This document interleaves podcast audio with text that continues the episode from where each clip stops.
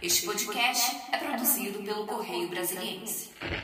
A gente seguiu uma estratégia do saudoso Luiz Carlos da Vila. É, no livro dele ele conta isso lá. É, que quando ele começou a colocar os sambas dele para as pessoas escutarem, ele colava o samba dele numa música conhecida.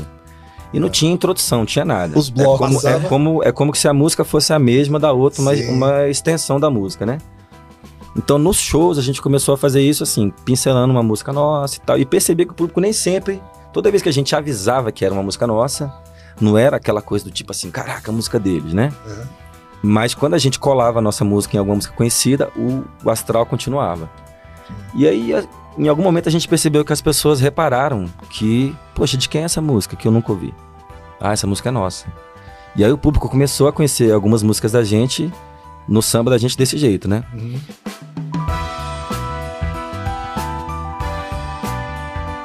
Olá pessoal, estamos aqui no podcast do Correio, eu, Zé Carlos Vieira, Pedro Ibarra, para entrevistar duas feras do Sete na Roda, meu amigo Cadu e o nosso amigão das antigas, Edson.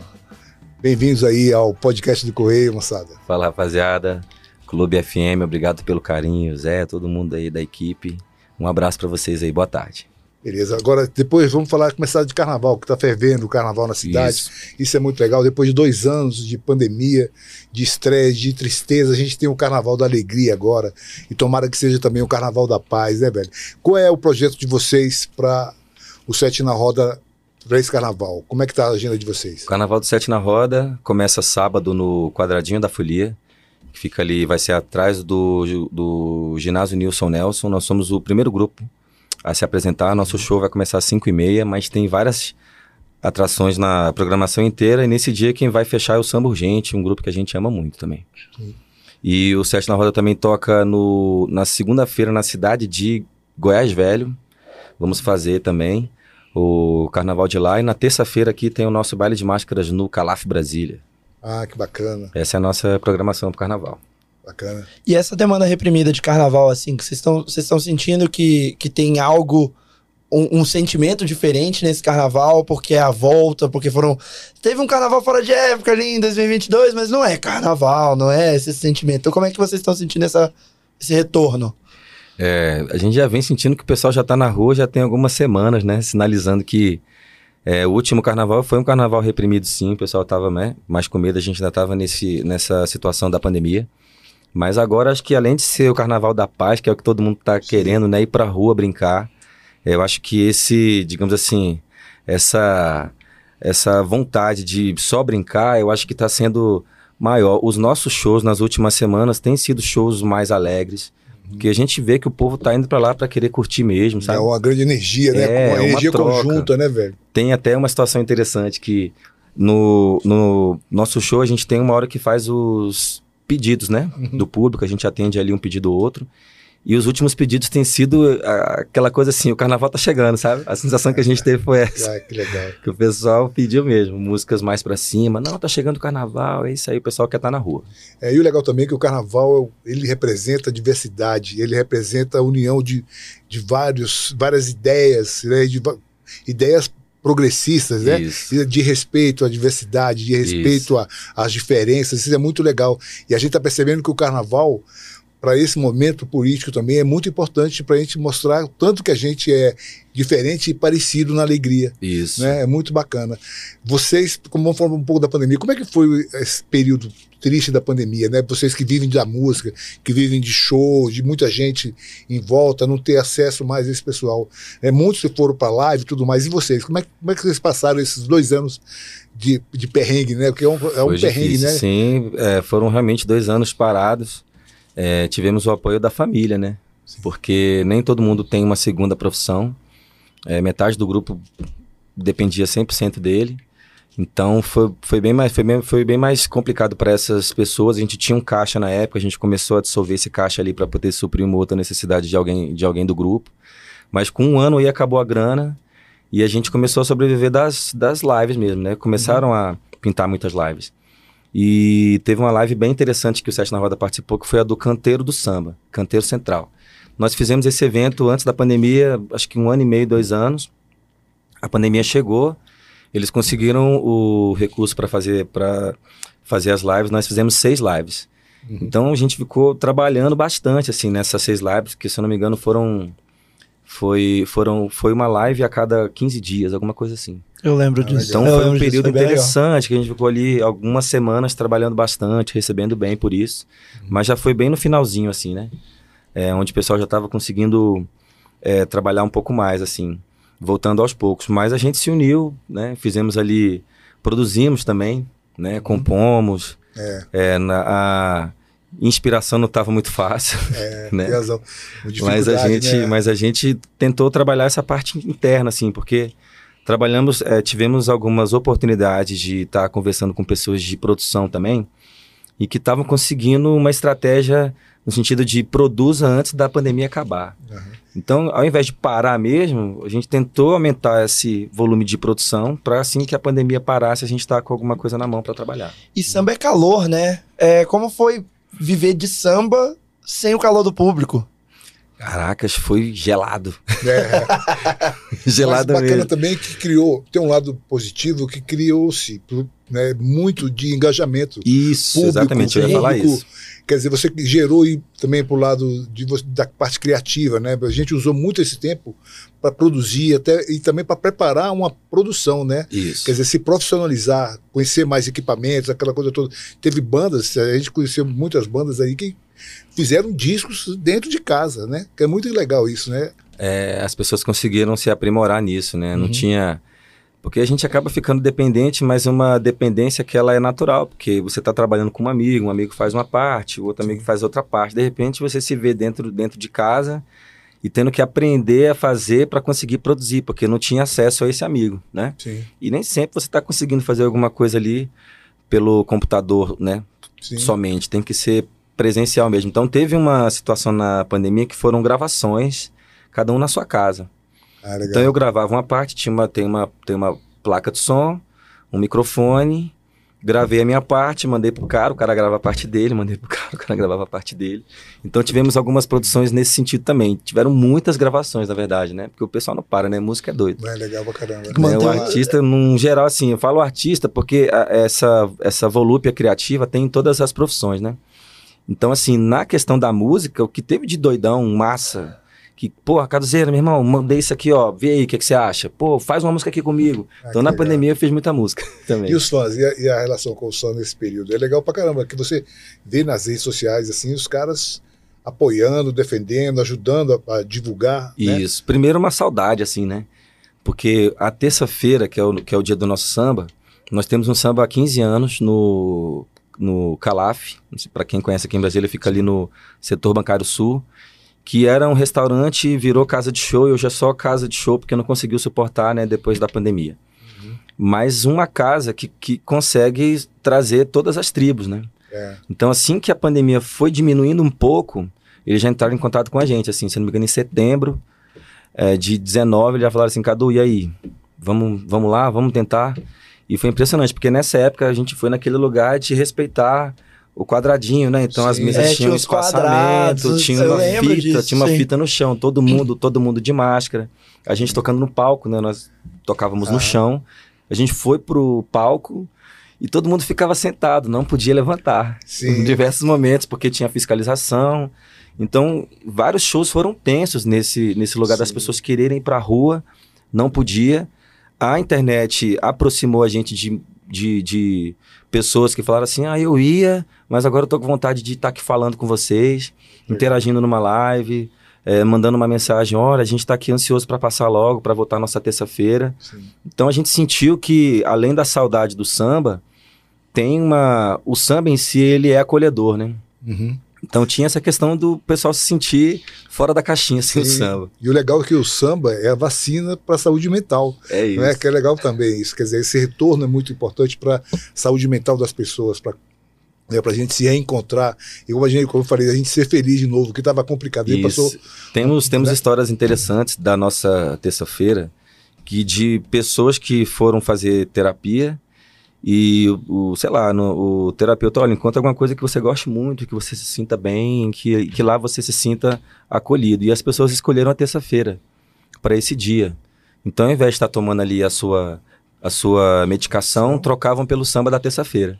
E tem muito legal. gente, tem gente que vai lá desde que a pandemia acabou toda semana, ininterruptamente. Aí eu vou lá. É, então assim, eu olho lá e falo assim, tem gente que nem paga mais. Eu falo assim, ô irmão, você tá vindo toda vou- terça-feira aqui, vou te, Você vou te dar é uma carteirinha, cara. atleta, né? Já é E aí atleta. o cara fala, cara, é porque é, minha, é a minha terapia. Se eu não, se eu não tiver aqui na terça-feira, é como Sim. que se a minha semana não andasse. Mas eu acho que isso foi uma coisa muito louca da arte, né? É, a, gente, a gente entendeu um papel muito mais profundo da arte estando em recluso em casa, né?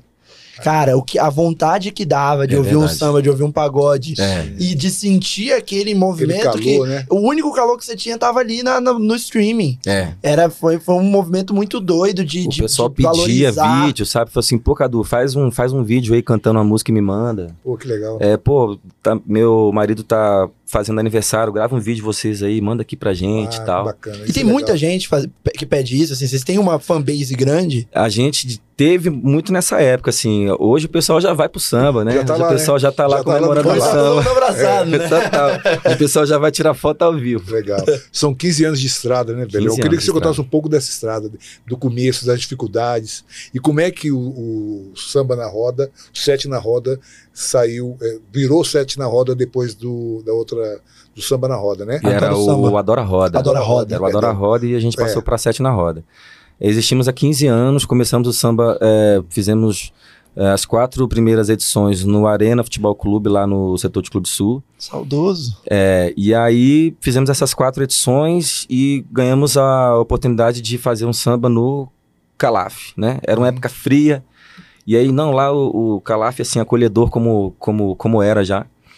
E ganhamos essa terça-feira. E sempre fomos muito bem tratados pelo dono, pela equipe. E a gente foi ficando, foi ficando, foi ficando.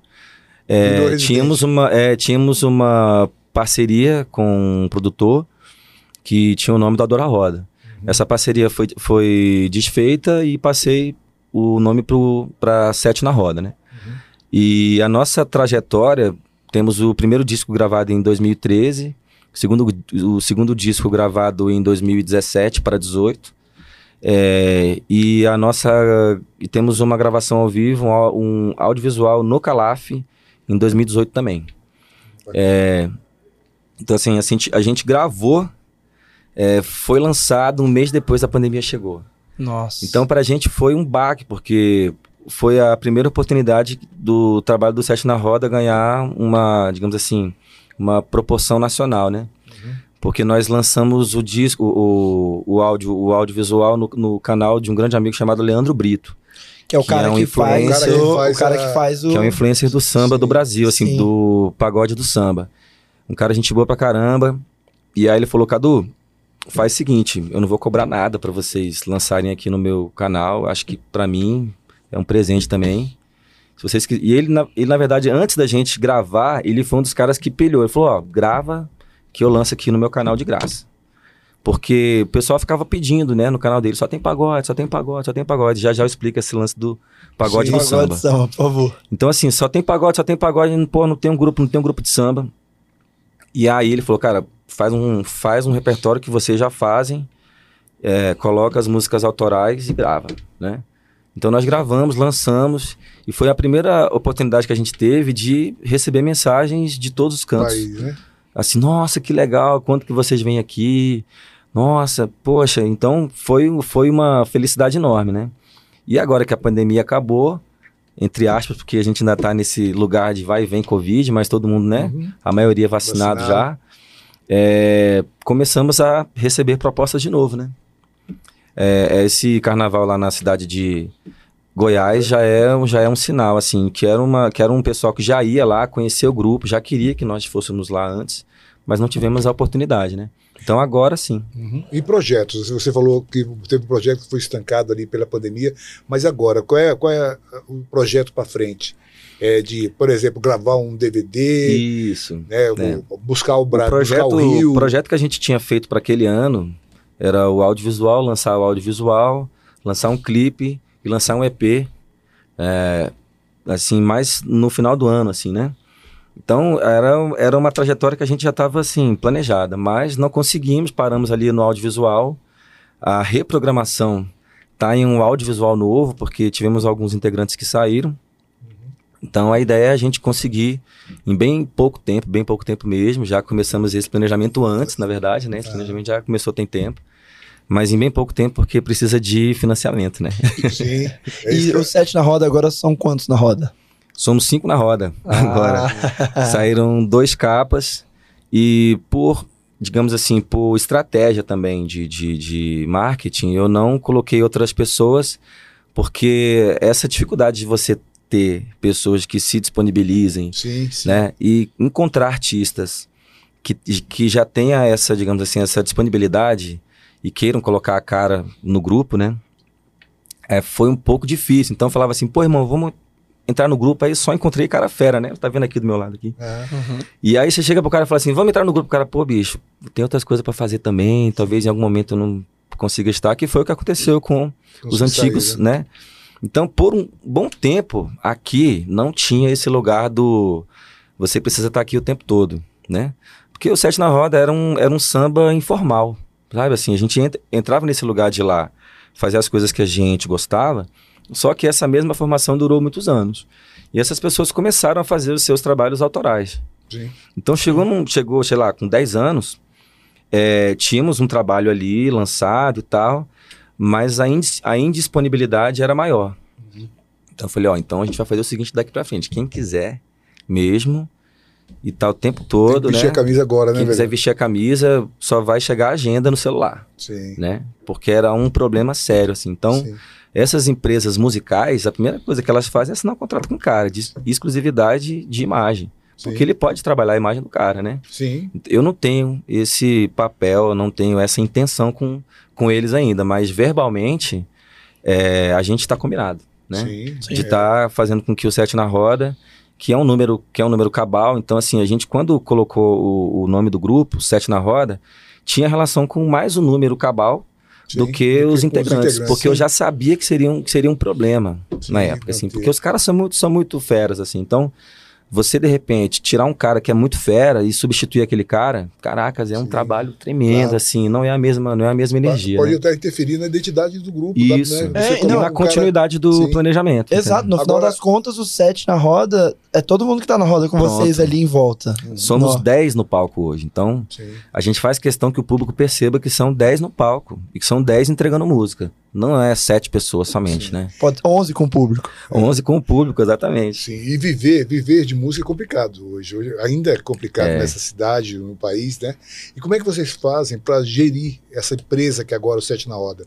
Né? Porque antigamente, a gente, do modelo dos anos 90, era muito amor, muito amadorismo, quer dizer, os caras faziam, não tinham projeto, como você falou agora, você, você, teve um, você falou agora sobre como é ser um empresário, não é?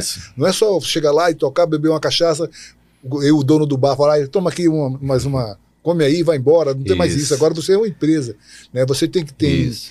que criar, além de criar, você tem que ter um som, tem que ter uma pré-produção, uma produção e uma pós-produção, que é você ter Isso. até o alcance do seu trabalho para fora, que é co- como você pode projetar o seu trabalho para fora da cidade. né? Exatamente isso. E como é que é viver, como é que é gerenciar e como é que é tomar conta disso e ser músico?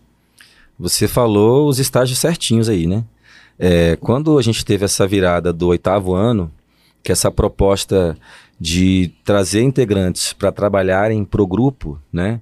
É, o que, que você consegue fazer para o grupo que vai gerar renda, né? Aí eu, eu sei fechar contratos. O que, que você vai fazer para o grupo que vai gerar renda? Eu, pô, consigo montar um som massa para onde, onde a gente for, esse som tá tinindo. É, o que, que você faz? Eu sou jornalista, então vou cuidar da comunicação. Pô, só sei fazer música, então você vai ser o produtor musical. Ah, eu tenho ideias, então você vai ser o produtor artístico. Ah, eu sei fazer cards, então você vai ser o videomaker, né? Então, ah, também sei tirar fotos. Então não dá para você tocar e tirar foto. Então chama o fotógrafo, mas você que vai editar Aham. o material. Então nós entramos nesse, nesse processo de nesse modelo de gestão, né? E fomos profissionalizando essa possibilidade, porque dependia da disponibilidade. Então o cara tá disponível todos os dias para trabalhar, os convites começam a aparecer, né? Foi assim que aconteceu. Então com o tempo eu fui começando a aumentar a equipe de comunicação, tirei a equipe de comunicação da mão dos integrantes e trouxe profissionais diretamente focados nisso, né? É, trouxe uma produção executiva e uma, uma, uma que faz também coordenação geral, né? Mas é uma pessoa es- que só faz isso, né? E um produtor musical. Então, quando essas peças se encaixaram, aí eu consegui montar, um, mon- montar uma banda, uma banda de apoio, né? Da banda de apoio, eh, a gente conseguiu gravar o nosso áudio, o nosso audiovisual. Então foi a sequência foi bem essa, assim. É, até a gravação do audiovisual era esse lugar do mais ou menos profissional, mais ou menos mais ou menos amador, né? Aí, hoje em dia a gente já tem um, um esqueleto bem interessante, assim, as reuniões de produção artística, produção musical acontecem fixas por semana, um ensaio toda semana, é, financeiro, artístico, comunicação, to- hoje em dia todo ele é, é setorizado e não é o grupo que faz mais, né? Legal, e isso não perde também a energia do grupo, né? O DNA do grupo. Quer dizer, você, só tá, você só está deixando o mais consolidado, mais forte o seu projeto, né? E Isso se a que é gente tem bacana mais pra tempo para pensar em arte, né? Exatamente Sim. isso. Faltava esse tempo para a gente conversar só sobre música. Com certeza. Não que você pensar em algum momento assim, nossa, eu tenho que produzir. Você produzir é você ser Sim. empresário também, porque se você não pensar na cadeia inteira, financeira, é, na, na, na linha de produção, pré e pós, né? Aham. É, se não tiver essa organização, você pode até começar, mas Mas bate ali no. Não, e no final das contas, o que levou vocês ali foi a música, né? é, Você- vocês têm agora uma- um esqueleto com financeiro, com tudo mais. Mas por quê? Vocês tocavam pagode e a galera gostava. e o público passou a consumir Exato. mais, passaram a pagar os ingressos mais caros, digamos Sim, assim. pelo, pelo que vocês entregam também, Isso, né? porque quando você vai fazer a conta certinha, né, é, é, é aquele, é aquele lugar do custo que você precisa estar ali embutido, né, que nem todas as casas de show entendem isso, quer que você vá lá tocar, Então, oferece um cachê miséria e o cara tem que ir, mas nesse, nesse lugar da progressão de cachê, que é onde eu entrei com todas as casas, assim, ó, você, né, você precisa me mostrar que você tá ganhando e eu tô também aqui ganhando. Então, já que a gente tem uma progressão de, de cachê, eu preciso de tanto para estar na sua casa. Se a, minha, se a minha bilheteria não der, você tem que complementar. Claro, Que antes não era assim. Você tem que me merecer, né? Isso, você É. tem que complementar. claro, porque... porque senão você ficava na, como acontece até Ficava hoje, na né? mão do Você fica cara. na mão do cara, o cara olha, É. irmão, deu, e você deu joga a prejuízo. bilheteria na mão do cara, o cara faz o que quiser Sim, também. Ah, fala claro. que deu, sei lá, 30 mil de bilheteria, o cara fala que deu 5. Cinco, Exato. né? Então, Exato. assim, eu comecei a inverter. E aí, quando os caras perceberam isso, pô, o cara, os caras não estão indo mais por pouca grana, porque a estrutura custa uma grana Sim. razoável. A, Então, gente, a gente paga IPTU e PVA. Isso. A gente não soube, tem o tem contador, chegar é, tem que pagar o contador, tem que pagar os produtores, tem que pagar todos os músicos, tem, né, tem Sim. técnico de som, holds, tem um som inteiro para carregar. E aí tem uma equipe que é paga para fazer isso. Então, Claro. Não tem mais aquele lugar do vem porque você é meu amigo ou faz uma Sim, média para mim, é. entendeu? No- aí, neste caso, né? é, da parte criativa, que é legal pra caramba. É, vocês trabalham com o melhor do samba, na minha opinião, o melhor do samba. né? Obrigado. Aquele samba que, que arrepia. é do caramba. E você consegue colocar clássicos do samba, grandes nomes do samba, com um autoral. Como é que é linkar isso? Como é que a plateia recebe isso? Olha, sabe, depois de um grande sucesso, você chega, ó, essa aqui é minha. Olha que bacana. A gente seguiu uma estratégia do saudoso Luiz Carlos da Vila. É, no livro dele ele conta isso lá. É, que quando ele começou a colocar os sambas dele para as pessoas escutarem, ele colava o samba dele numa música conhecida. E não É. tinha introdução, não tinha nada. Os blocos. É como, é, como, é como que se a música fosse a mesma da outra, Sim. uma extensão da música, né? Então, nos shows, a gente começou a fazer isso assim, pincelando uma música nossa e tal. E percebi que o público nem sempre, toda vez que a gente avisava que era uma música nossa, não era aquela coisa do tipo assim, caraca, a música deles, né? Aham. Mas quando a gente colava a nossa música em alguma música conhecida, o, o astral continuava. Sim. E aí, a- em algum momento, a gente percebeu que as pessoas repararam que, poxa, de quem é essa música que eu nunca ouvi? Ah, essa música é nossa. E aí o público começou a conhecer algumas músicas da gente no samba da gente desse jeito, né? Uhum. Quando nós fizemos o primeiro trabalho em 2000 e 2013, é um disco 100% autoral. Na intenção de mostrar para Brasília que tinha um grupo de samba que, poxa, conseguiu reunir um repertório que contava as histórias e tudo mais, né? Mas nós tivemos uma preocupação de fazer um cardápio musical. Então, na hora de você produzir um disco ali, você fala, poxa, vou fazer uma música alegre, vou fazer uma música mais introspectiva, vou fazer uma música em homenagem ao samba, vou fazer uma música em homenagem a alguns compositores ou alguns intérpretes. é, vou fazer uma música que mistura, vou fazer uma música de comida, por aí vai. Você vai, são, a gente Sim. chama de linha emocional. Então, quando você vai fazer uma linha emocional de um, de um disco, assim, realmente a gente se preocupou com isso. E na hora dos shows, quando esse disco foi lançado, foi uma surpresa, porque no lançamento do disco, muita gente já sabia cantar. Ah, que legal. Muita música, né? Que a gente já conseguia pincelar ali nos shows, mesmo que fosse só o refrão, um pedacinho. E aí percebemos que dava para fazer samba autoral aqui em Brasília, que dava para conseguir fazer. Mas as nossas referências, que é a velha guarda que sempre vai ser de Sim. qualquer estilo musical, na verdade, né? Mas as nossas principais, as nossas principais referências, que é o grupo Fundo de Quintal e toda aquela geração ali do Cacique de Ramos, Sim. muitos grupos ali de São Paulo, Grupo Raso, Só Preto Sem Preconceito, Demônios da Garoa, e que a gente ouvia pra caramba, assim, já vinha uma transição de ouvir com os nossos pais, mas a gente se interessou pelo som. E nós já éramos muito jovens, eu tô com 40 anos, mas nós já éramos muito jovens e o pessoal já achava, já achava estranho garotos gostarem de samba, né? E a gente já gostava desse repertório, Martinho da Vila, Bete, Jorge Aragão. E a gente vinha nesse lugar de, nos shows, trazer essa galera toda, né?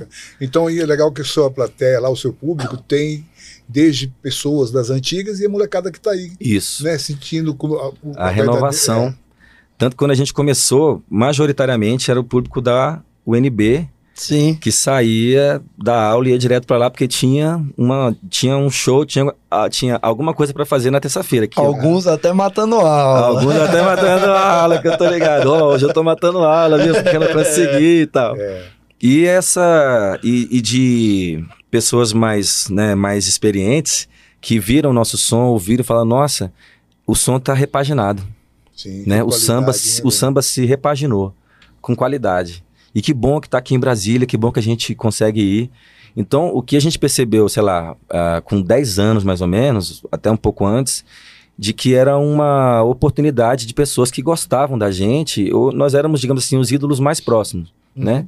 Mas não éramos, a gente não tinha esse lugar do sucesso, né? Do, do cara que chega e vai, Sim. vai, vai falar com uma certa pompa, assim, não tem isso, sabe? Então eles entendiam a gente como é, é, produtores de música mesmo, Sim. assim. Eles não viam a gente naquele lugar de, pô, eu sou artista, Era Tal. como se vocês fossem um elo mais próximo deles com as músicas que eles que amavam. eles gostavam tanto, né? Uhum. E como a gente trazia esse som de uma maneira original, que pra eles era Sim, importante pra legal. caramba. E, e- e perguntando assim, porque vocês estão aí há muito tempo, são 15 anos, é, vocês viram várias mudanças e movimentações dentro da, da cena de Brasília. E a gente está vivendo agora uma época bem áurea do samba e pagode de Brasília. A gente tem grupo caindo de árvore. Isso. E, e aí eu queria saber como que vocês entendem essa cena. Se isso é bom, se isso é. Se isso é bom, se isso é ruim. E como vocês se veem dentro dela, assim. Ah, onde tá o Sete na Roda nesse, nesse grande mundo agora, nesse, nesse vasto mundo que se abriu do samba e pagode de Brasília. Eu diria que as produções, né? Literalmente começa pela produção. Ah, pode ser uma produção que começa pela produção musical, ou pode ser já que começa pela produção executiva, né? Quando você recebe um convite, geralmente as pessoas já têm uma organização ali financeira, convidam você para poder participar disso. Ou você tem alguém que cuida, que gere a sua carreira, e essa pessoa que gere a sua carreira conhece outras pessoas, que conhece outras, e aí encontra esse lugar da, da organização, né? Então, quando a gente via o rock, por exemplo, alguns anos atrás, é, há muitos anos atrás, quando, sei lá, quando eu era moleque, eu gosto muito, assim, de Legião e tal. Quando eu era moleque, que o Legião já tinha uma influência, já tinha uma influência nacional, na minha cabeça, por ser aqui de Brasília, os grupos de rock aqui de Brasília, que também foram na onda do Legião, eram bons grupos, né? Sim. Mas eles, de uma certa forma, conseguiram divulgar o seu, o seu trabalho. Uhum. Mas eu interpreto também que essa união que o rock teve de fazer shows juntos, né? Fez com que esse público que gostasse de Legião fosse gostando dos outros grupos também. Então eu faço uma analogia parecida. Porque é, o, o Menos é Mais, de propósito, que é bem mais antigo, o de propósito já tem quase 13 anos, o 15, É. alguma coisa assim. Eles são bem antigos mesmo. E o de propósito que já vem nesse processo de estar de tá tocando e de estar tá tentando levantar um público, percebeu que era um, um, um caminho que eles, precisam, eles precisavam evoluir, que era na produção musical. Porque eles já tinham tocado em quase todas as casas aqui de, aqui de Brasília. Então, e pararam numa casa ali no Guará, que foi muito legal, ficaram muitos anos lá. mas eles estacionaram ali. Quando eles pegaram uma grana e foram atrás do- de um- de um dos principais produtores de samba do Brasil, aí a prateleira subiu mesmo. Sim. E eles foram trazendo essa possibilidade, porque em termos de produção, você vai conversar com um produtor, gente boa mesmo, que o cara topa ali trocar uma ideia com você, é uma cadeia produtiva. Sim. Então, se você tentar pular etapas, você vai ficar girando, Sim. às Patinando, vezes né? patinando ali. Essa questão do investimento é real. Então, Uhum. eu vejo os grupos hoje, eles têm essa pegada do investimento. Você pode ir lá conversar com os produtores Sim. deles, tem esse lugar do, ó, você vai receber isso aqui e a maior parte, a maior fatia é de produção. Sim. Não é dividido com o artista mesmo, entendeu? Então, assim, o, o, o artista acaba cedendo para a produção. Hoje em dia, o que, que os grupos estão fazendo? Os próprios grupos viraram os próprios produtores. Então, eles sabem que o dinheiro que, de uma certa forma, é bom para produzir um próximo trabalho, né? Se eu vou, eu tenho uma casa de show aqui que gera um- uma grana X, eu tenho que pegar essa grana e gerar um audiovisual, gerar um clipe, gerar um EP. Sim, pegar mais musculatura para você pula- alçar mais voos, Isso. né? Para ir mais longe, E né? o que aconteceu com as produções aqui de Brasília de pagode é que os caras pegaram a linha fluídica, sim. Eles foram nesse lugar, sabe? De falar, cara, é por aqui. E eles foram atrás desses grupos também, de estarem conversando com eles, porque a galera é gente boa pra caramba. Eles não tinham, eles nem fizeram questão de esconder o que, que, eles, o que, que eles fizeram. Eles se planejaram. Sim, Sabe? é isso aí. Então, eu faço uma associação direta ao planejamento. E, a, digamos assim, a- ao comprometimento do grupo. Então, assim, você pega um grupo que funciona, ele tem uma organização musical forte pra caramba. Claro. É quase que assim, é o, é o alicerce. Sim, para gerar identidade. Pronto. E a partir daí você vai. Isso. Aí, se- não, se, se o grupo for ruim, não adianta, É, bicho. Produção nenhuma vai fazer, Vai esse fazer grupo crescer. vingar. Porque às vezes o- tem um cantor, cantor, que chega quase lá. Canta duas, três no tom, Depois. Aí depois fica, né? Aí, porra, pega uns caras que é barulhento pra caramba. Aí, pô, o Sim. público começa a ficar incomodado com esse lugar e passa, diminui, Sim. diminui sim a frequência nos Sim. shows. Aí se o cara fala assim, pô, se eu começar por uma produção musical legal, um cara afinado, Com uma som, banda, uma um som- banda um som boa, um bacana, som né? bacana. Porque a grande dificuldade de Brasília é som, puta merda. O que, que o Sete na Roda fez? Comprou um som, né? Sim. então, o backline, o backline do Sete na Roda é o mesmo todos os shows. Sim. Os mesmos microfones, a mesma mesa, a passagem de som é a mesma. disso é paz. Pronto, você entendeu. Quando a gente entrou no lugar de organização, a gente parou nesse lugar do som. Porque o som e o técnico de som, técnico Sim. de som é, é o, é o integrante mais importante do grupo. Tem razão. Ele é mais importante que o vocalista.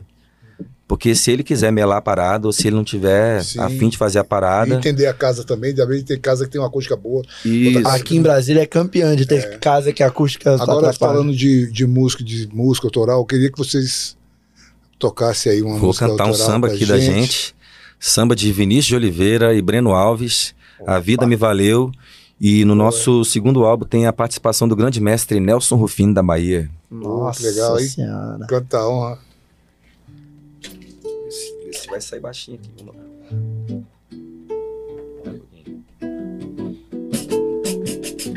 Quando eu brilhei com o sol e ninguém acreditou no elo que se sonhara, é que a vida me valeu com seu belo girassol e me presenteou com a luz da paz pra ver se eu chego lá. É assim que eu chego lá, sem temer navegar. É assim que eu vou andar pra viver de amar. É assim que eu chego lá, sem temer navegar.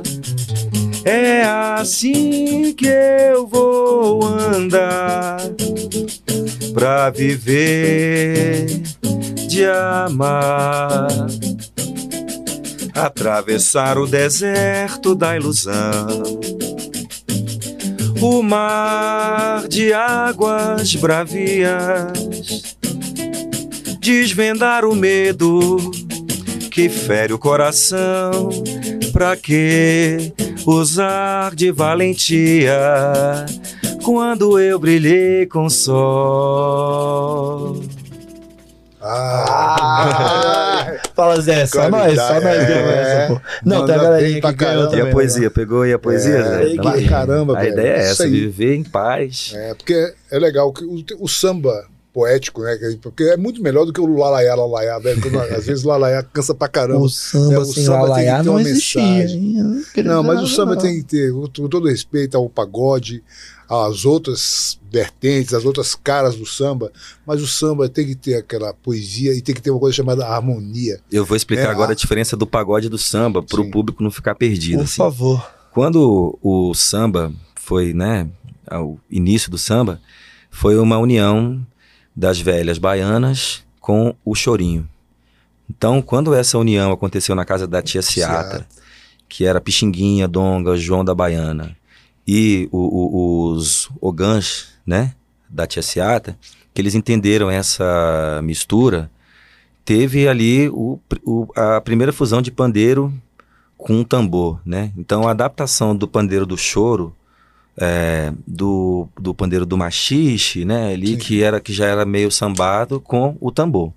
Então quando esse swing começou a aparecer, é, lá pra frente, quando o samba já a, dali da Bahia, digamos assim, que ele foi tentando sair dali da Bahia, ele não perdeu essa, digamos assim, essa origem que é essa que é essa mistura. Então, uma boa harmonia com um bom batuque deu samba, né? Uhum.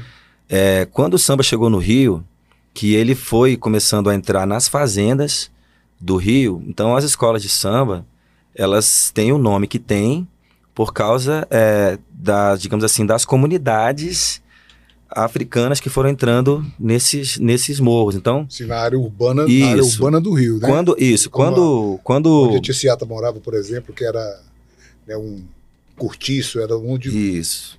Então teve essa questão do orixá. Então cada escola de samba representa um toque de um orixá. Sim. A diferença começa aí. Então o samba em si, essa primeira vertente seria essa. Então as escolas de samba que os toques de caixa, de caixa principalmente, ele, ele, ele muda de escola para escola. Por, por causa do jeito que é tocado pro santo específico Uhum. daquela, daquela digamos assim, comunidade. daquela comunidade. Então, a diferença entre eles era essa. É, quando o, o, o samba Partido Alto, né, é, que foi o samba o, o, o mais conhecido aí, inicialmente, é, ele, ele, ele, ele teve o samba Partido Alto, e aí, junto com o samba Partido Alto, veio o samba Canção, é, e do samba Canção veio o samba Romântico e o samba Choro né? Então tinha o samba, tinha o samba choro, que já veio dessa vertente aí, o samba canção, o partido alto é, e o samba dolente. O samba romântico virou pagode. Por quê? Porque era o mais lento. E era o que mais falava de amor, Sim. né? É, e eu, o, o, que era menos o, o que era menos populista, digamos assim, o que era o que, o, o que utilizava menos protesto, digamos assim, na letra, né? Então, quando ele entrou nesse lugar do. o- o- as, as músicas de Partido Alto vinham numa brincadeira, né? Quando entrou nesse lugar do romântico, Quando começou a pegar aqui, né? isso, na transição, mais ou menos da década de 90, a mídia, rádio, TV, instituiu Uma o samba, o samba romântico como pagode. Mas o pagode eram as festas que os sambistas faziam. Sim. Então, Agora- até eles entrarem nesse lugar do pagode do samba hoje em dia, por isso que eu falo, pagode é samba e samba é pagode. Sim, mas o samba tem a, a, a, a poesia, a poesia do samba, ela é muito muito forte, é a que eu mais gosto, como, pô, tire seu sorriso do caminho que eu quero passar com a minha dor. Cara, isso é um poema que é de Academia Brasileira de Letras, entendeu? E é o Total, nosso- e que é um nosso samba e que é um samba dolente, é, né? Então, é um samba, o Cartola, as coisas que o Cartola escrevia, sabe, era demais, é demais, a letra, sabe, é muito bacana. E esse é o que eu acho bacana do brasileiro. Aí você vê lá nos, nos Estados Unidos tem um ja- o jazz, o blues, o blues também tem muito esse, essa, um pouco dessa poesia, mas o brasileiro conseguiu fazer do samba, além da parte percussiva, a parte harmônica, mas também um produto de mensagem, né?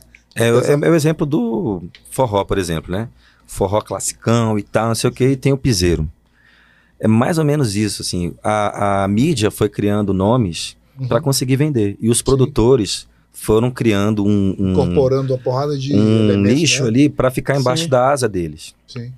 Então, acho... na época, teve grandes produtores musicais que gravaram Sim. os principais discos de pagode, porque se você não passasse por esses caras, você não era considerado um grupo bom. Sim. Então, tem várias histórias para contar. Eu isso. acho que o mais bonito do samba, de tudo isso, assim, que você explicou, que o Zé falou, eu acho que o mais bonito do samba é que ele é nosso. Ele é uma coisa que representa o brasileiro mais do que Qualquer coisa. Cara, é conta, impressionante. Conta a história do brasileiro. É, você, você tocando um samba do Sete na Roda, ou tocando um samba, sei lá, desse Brandão, uhum. uh, do Demônios da Garoa, e, e tanto o seu, que é novo, que é recente, tanto tá escrito do, do Revelação, Esse, quanto né? um bloco do Menos é Mais com vários sambas do Péricles, somado à música dele. Tudo fala com a gente de, uma, de um, de um jeito inacreditável, assim. Conversa, parece que o samba toca e tem que mexer o pezinho, assim. A gente, vocês estavam tocando aqui, eu vi o pessoal que tava aqui, ó, mexendo o pezinho devagarzinho aqui, ó. Agora eu queria que você falasse assim, é óbvio, do, grande, melhor momento seu, você acha, da carreira do, do Sete na Roda? Pô, quando eu toquei com, com o Beltrano, com o Cicrano, e aquela roubada, né? Que sempre todo, todo músico tem aquela roubada, convidado para uma festa, e a festa foi aquela. Né, berrou total. É, eu queria que você falasse assim, um momento tem marcante. Algumas, tem algumas histórias, assim. É, uma história boa, assim, marcante. É, nós tivemos a oportunidade de fazer um projeto chamado Flores em Vida, em 2014, fizemos esse projeto homenageando Dona Ivone Lara, Nelson Sargento e é, Monarco da Portela. Tivemos um patrocínio para conseguir fazer esse projeto é, e fizemos no CCBB. Uhum. E foi assim, eu digo que foi o auge, né, do... Éramos o grupo Adora Roda ainda, e foi o auge do grupo, porque foi aonde a gente tocou aonde eu acho que o samba merece muito, assim, que é as pessoas pararem e escutarem, porque a poesia, ela é muito sensacional mesmo, né? Sim. Apesar da energia que ela traz, que a gente não quer ficar parado, que o pezinho fica mexendo. É... Mas a gente precisava, enquanto, enquanto grupo, né, tocar esse lugar, assim, a gente conseguiu. Foi, foram três shows maravilhosos, teatro lotado todos os dias, ah, ficou telão do lado de fora para as pessoas... Caramba acessarem com ingresso pago, né? Ali a preço popular, mas o teatro lotado todos os, todos os três dias. E nós é, fazíamos o show com o repertório do artista. Em algum momento ele entrava, fazia uma parte do show com a gente. É, ele recebia um quadro pintado ao vivo por um artista maravilhoso chamado Murra Basila, daqui, daqui de Brasília. E aí o Murra pintava o quadro dele, um retrato dele ao vivo durante o show. O show tinha duas horas. Ele, durante o show, ele pintava esse quadro. Ele terminava ah, o quadro em duas horas. E entregava esse quadro, que é o retrato do cara, durante, momento, no né? final do show, e nós entregávamos flores para eles, né? E agradecíamos pela oportunidade Sim. e por tudo que eles fizeram pelo samba, né? E esse foi o auge, assim, né, do grupo para mim. Esse projeto, ele já tentou entrar na estrada outra, outras vezes, mas ele é muito caro, porque realmente chamar quem tá mais velhinho é. Dá um, né, dá um trabalho agora, maior de logística. Depois da pandemia. É. é. E foram shows assim incríveis, incríveis. Foi muito bom, né? E, é, a, e a roubada, cara, roubada que eu diria é aquele show que o cara marca, marca com você bonitinho, pá, você chega lá para tocar e aí a programação vai atrasando, vai atrasando, Sim. vai atrasando, vai atrasando, vai atrasando, até o cara chegar e falar, pô, irmão, não precisa tocar não. Caramba. Isso Dá pra contar nos dedos a quantidade Eu vou ter que passar o artista principal na frente. É, isso Dá pra contar? pra caramba, né? Dá pra isso. contar nos dedos a quantidade de vezes ou já passou Muitas vezes, muitas vezes. Esse final de semana mesmo aconteceu isso. Cara, muito foda. o cara marcou comigo uma hora lá, falou, ó, oh, o show é tal, tanto tempo. Na hora que deu 15, 20 minutos de show, a gritaria. Mas aí o contrato agora já resolve isso, né? Um isso. e aí a gente entra nesse tipo lugar, hoje, hoje em dia, mais assim, a produções e produções, né? Por mais que esteja ali no contrato, dependendo da situação, rola uma pressão da produção do artista principal. Claro. E aí o cara tem que ceder e quem e quem acaba, né, sofrendo assim é o lado mais fraco, né? Sim. Mas não que a gente se considere o lado, o lado mais fraco, porque a gente chega lá com uma responsabilidade enorme, do, a mesma assim, do cara, né? né? Do- a mesma do artista ali principal, né? E vai da, vai da produção e do respeito da produção, que é o que a gente sempre conversa, né? A gente entra nesse lugar do respeito, porque assim, o cara ele, ele, ele fala assim, pô, você tem que respeitar o meu cronograma. É, mas aí, respeito por respeito, você tinha que, né, que ter um bom senso, né? Sim. Então, é, eu como produtor, sempre que eu vou trazer um artista para fazer participação com a gente, esse cara, esse grupo é tratado do jeito que tem que ser tratado, Com certeza. sabe assim, da hora que chega, a hora que sai, tempo de show, cachê, Sim. o cara tem que chegar feliz e sair feliz. A minha Isso opinião é essa. Com certeza. Cadu, obrigado pela, por esse bate-papo bacana, Edson. Pela violão aí, a elegância do violão de sempre. De barra, obrigado. Sempre aí, Até a próxima, moçada. Valeu, galera. Muito obrigado, gente. Valeu, carinho.